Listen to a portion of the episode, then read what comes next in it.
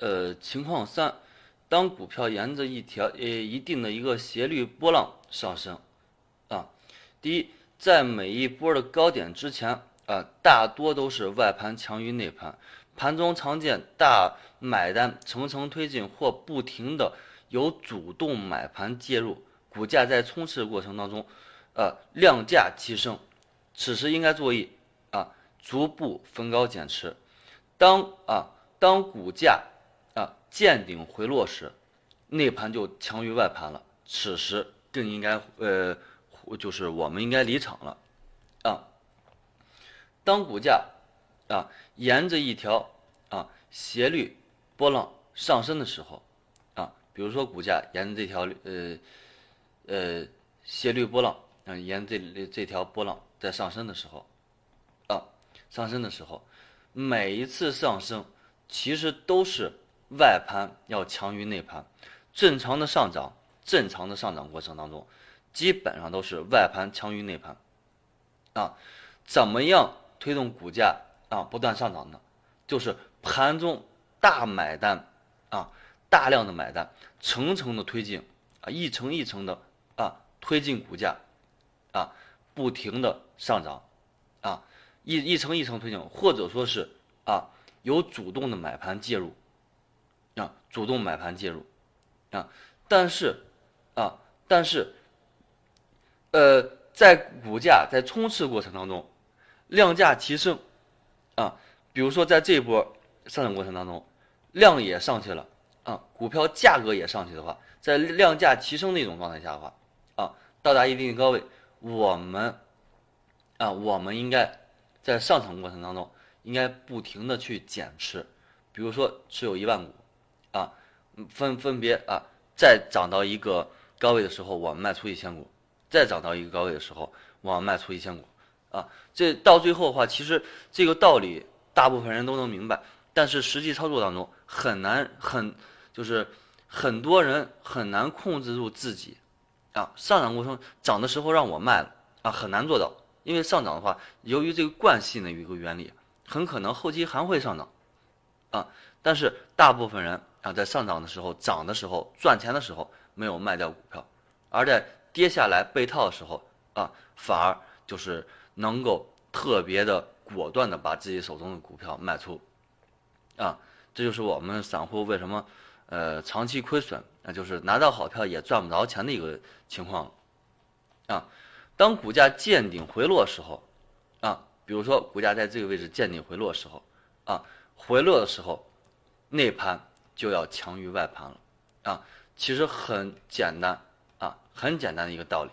啊，就是我我们刚才讲到的这个啊，在上涨过程当中的话，大部分时候啊，大部分时候是外盘大于内盘的，而在下跌过程当中，啊，也基本上都是内盘大于外盘的，啊，所以说的话，在见顶回落的时候啊，内盘强于外盘的时候，我们。就应该离时了，呃，及时的一个离场了。呃，随后股价有一定的一个跌幅，啊，股价有一个一定的一个跌幅，受到某一均线的一个支撑，啊，虽然内盘强于外盘，但股价已经不再下跌，盘中常见大买单横在那，虽然不往上抬，但有多少接多少，这就是所谓的逢低吸纳。我们这个时候可以少量的一个参与，啊，这句话是什么意思呢？啊，就是在上涨过程当中，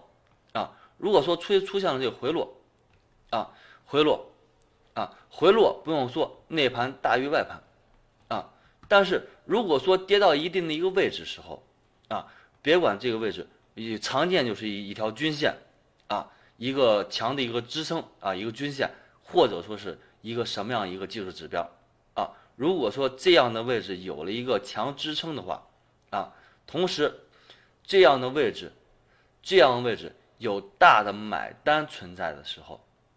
啊，比如说啊，呃，冲高最高时候是十五块钱，啊，在这个位置十五块钱，回落到什么位置呢？回落到十块钱，十块钱这个位置有一个强支撑，别管是这个均线走势也好啊，是什么也好，在这个位置十块钱位置有一个支撑，啊。正好股价跌落到十块钱附近，啊，也许在十块零五毛，也许在九块零五毛，在这样位置有很多的一个啊买盘出现啊接单出现啊，也我也不就说是，如果说我在九十块钱挂的，我也不把这只股票的股价打高到十块零五，或者说是更高的一个位置啊，我不那样去操作，我就挂在十块零五的位置啊，我就挂在十块钱的位置啊，只要你在十块钱位置卖。我就在十五十块钱位置接着，啊，一直接着，但是上涨动力没有，我不往高了喊价钱，我就十块钱，有多少要多少。这个时候啊，这个时候就是我们常说的一个逢高啊逢低啊吸纳的一个意思啊，很可能到这个位置不往上冲，不往上冲的时候，啊，股价在一个阶段内不往上冲的时候，很可能会接着往下回落。也许我在十十块钱位置。啊接了，呃一万股，哎接了一万股，但是这个十块钱位置不往上冲，这样位置会有更大的一个卖盘出现，啊，也许又出现一万股的卖盘，怎么办？啊，我不在十块钱接了，底下也许是九块五、九块六位置还有一个强支撑，我在九块五、九块六的位置，我再挂一个啊大的一个买盘，啊十块钱位置我不接了，啊九块五的位置有人卖，别管卖多少，我都会在这个位置接。啊，我都会在这个位置接，这就是我们所说的股价回回落到一定程度以后话，在一个低位，在一个低位，啊，主力做了一个托盘，啊，逢低吸纳，就是逢低就是我就买，啊，逢低就买，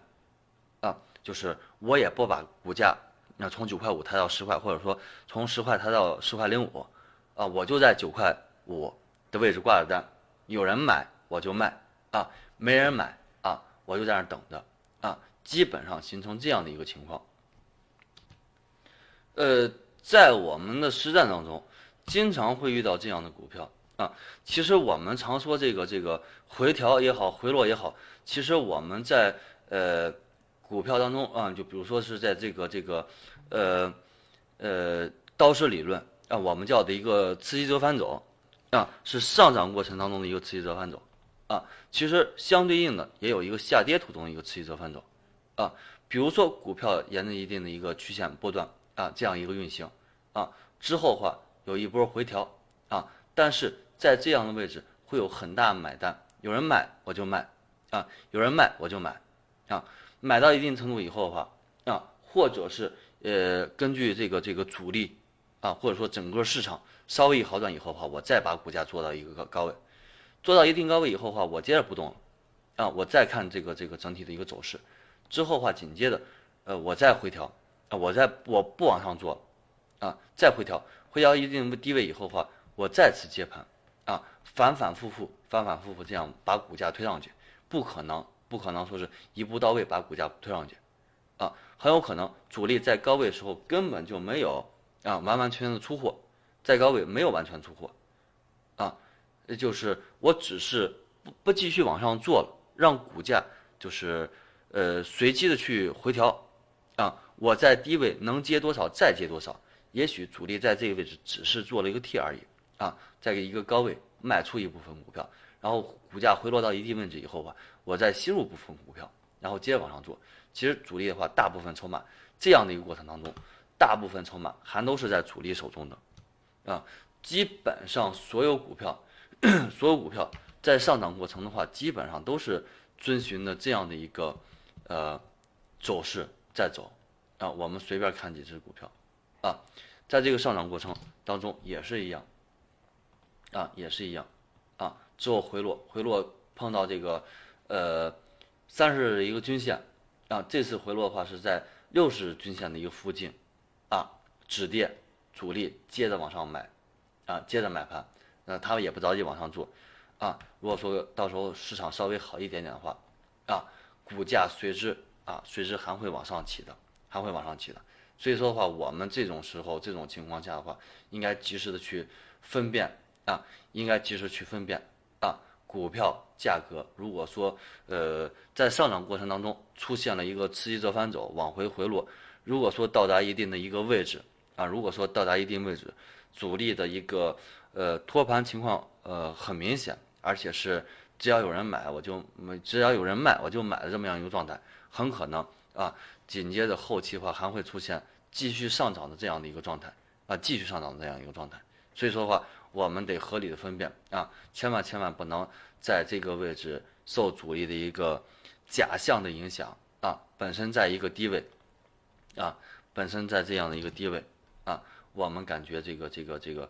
呃主力啊要要出货了